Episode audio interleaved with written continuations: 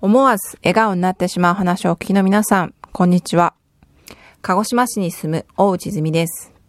今日は春一番すべてが新しくなったことをテーマにお話しさせていただきます。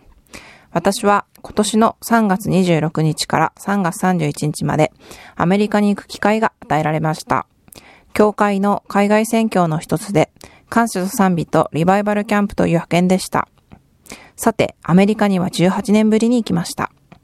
初めてアメリカに行ったのは、高校1年生の16歳の春でした。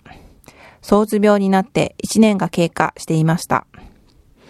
体がきつかったなというのが思い出でした。そして、今回のアメリカでは、ハリウッドで路上ライブをして、J ゴスペルを歌うことになりました。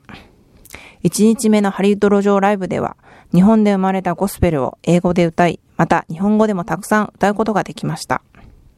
そして午後からは場所をチェンジしてから友達と一緒に J ゴスペルを歌うことになりました。私がギターで弾き、友達のケイちゃんと一緒に歌いましたが、すごく喜びが注がれてきたのが分かりました。さらに M ちゃんもキーボードで加わり、3人で歌っていたら、アメリカのおばちゃんが、あなたたちの CD はないの？と言ってきました。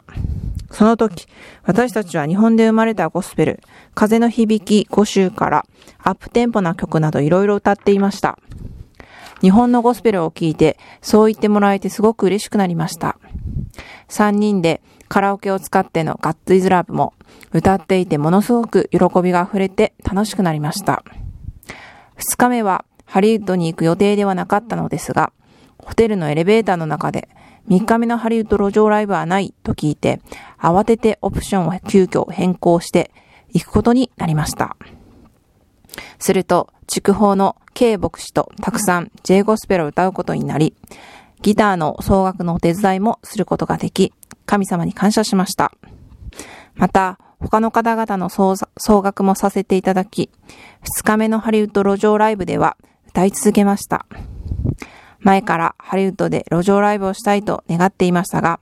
神様は18年経ったこの時に、躁うつ病が癒されて、体も元気になって、アメリカに再び行かせてくださり、J ゴスペルを2日間たくさん歌うことができる祝福を与えてくださいました。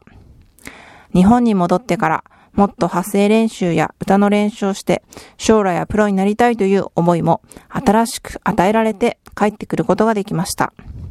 神様に心から感謝します。今日は最後まで聞いてくださりありがとうございました。またお会いしましょう。